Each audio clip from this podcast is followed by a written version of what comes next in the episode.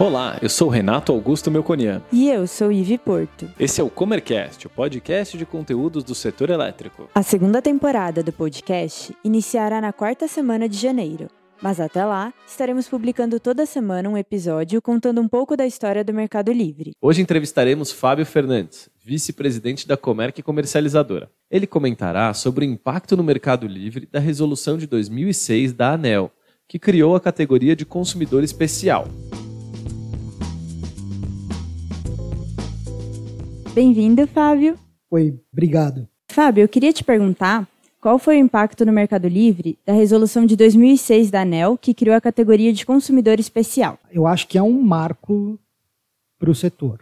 Eu acho que talvez é, seja um dos fatores, aliado à própria é, resolução que abriu o mercado no meio de 2004, mas eu acho que essa, essa específica né, deu um outro horizonte. Só lembrar que o nosso mercado em 2004, 2005 era distrito a pouquíssimas empresas. Eu não me recordo agora o número de consumidores livres que existiam, mas eh, certamente não chegavam a mil.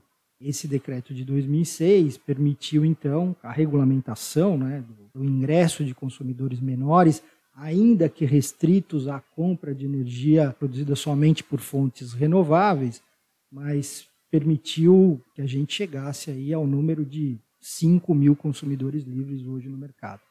De novo, reforçando, acho que é tão importante quanto a resolução de julho de 2004, que realmente regulamentou o mercado. Essa resolução de 2006 foi importante não só para o lado do consumidor, né, que abriu a oportunidade para várias empresas acessarem a esse mercado, né, poderem negociar a sua energia, ter uma previsibilidade melhor de preço, enfim, mas também beneficiou toda a cadeia. Beneficiou a cadeia, beneficiou os geradores de energia elétrica, né, à medida que você, tendo mais demanda pela energia, fez com que vários projetos e, e vários empreendedores ingressassem é, nesse mercado, colocando diversas fontes, PCH, depois termoelétricas a partir de biomassa, principalmente de cana-de-açúcar, depois a eólica e mais recente a solar. Uh, beneficiou também uh, o mercado de comercialização, consequência. Você tem um volume muito maior de consumidores transacionando esse tipo de energia. Função das comercializadoras é justamente isso, aproximar o gerador do consumidor. Então, acho que tão importante quanto o, o marco regulatório do setor de 2004 foi essa abertura para consumidores menores ingressassem no Mercado Livre. A gente tem que torcer, né? Claro, e tudo ao seu tempo. Como eu já comentei aqui, existem consequências de tudo que você faz, mas a gente tem que torcer muito. E isso está acontecendo, né? Esse governo ele tem um viés de abertura, né? tanto é que recentemente houve a publicação é, por parte da ANEL no Diário Oficial da queda dos limites né, para os consumidores, é, entre consumidores livres e especiais. A gente tem que torcer para o além de 2024, como é que vai ser, de maneira que o mercado todo seja aberto e possa negociar sua energia, desde o consumidor, no maior consumidor industrial, até mesmo ao consumidor residencial, como em outros países. Claro que isso, de novo, a gente não pode fazer de uma vez só, porque a gente tem que respeitar o mercado que hoje existe. Né? Você simplesmente abrir o mercado de uma vez, você na verdade não está beneficiando, você está prejudicando as distribuidoras que têm seus contratos de energia comprados para atender esses consumidores que hoje são cativos e que no futuro e que virariam livres. Então a gente não pode, a gente tem que olhar esse ponto também. Tudo tem que ser feito né, olhando a consequência do que vai acontecer para frente. Mas de qualquer maneira, na minha opinião, a resolução de 2006 permitiu o ingresso dos consumidores menores como eu disse, é um fator, talvez, para os negócios foi fantástico. Então, nesse período, na verdade, com a resolução de 2006 da ANEL, criou-se um oligopólio para esses consumidores que tinham uma demanda inferior, né? O que, que aconteceu nesse período e hoje, com a queda dessa demanda mínima para se consumir energia convencional, o que, que acontece com esse oligopólio e com esses geradores que produzem incentivada? O mercado eh, para os consumidores menores tinha que acontecer de alguma forma.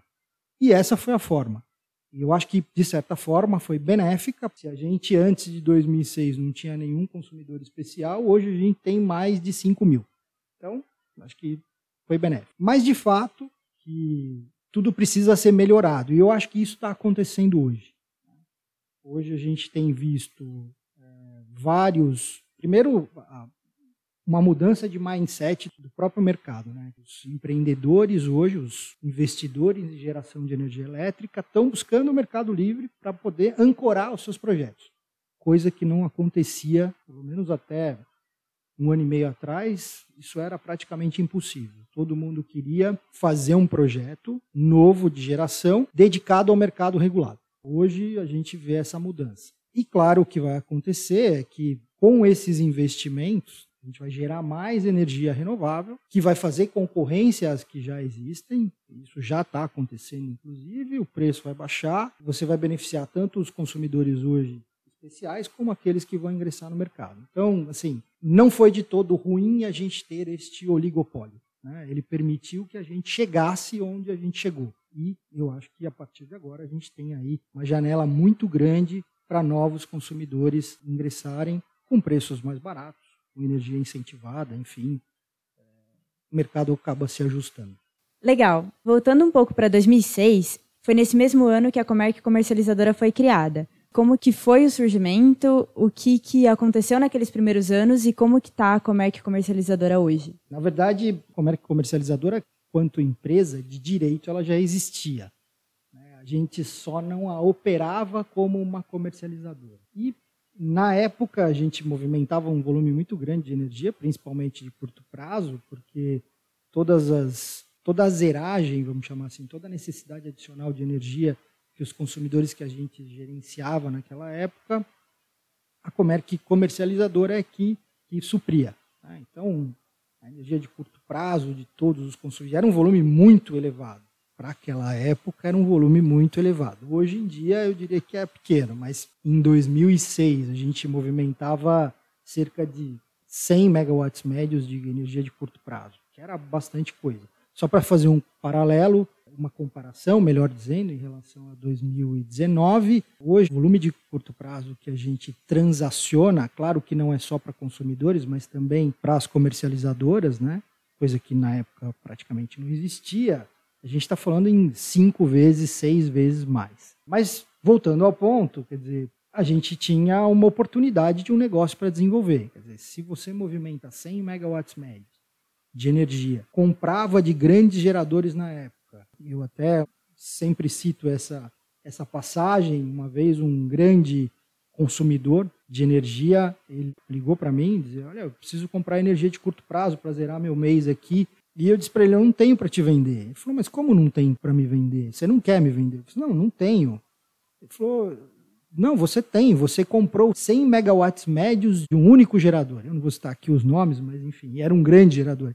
E de fato a gente tinha comprado mesmo, mas a gente comprou porque tinha a necessidade dos nossos clientes. Enfim, a pessoa da empresa, desse grande consumidor, achou que a gente não queria vender energia para ele.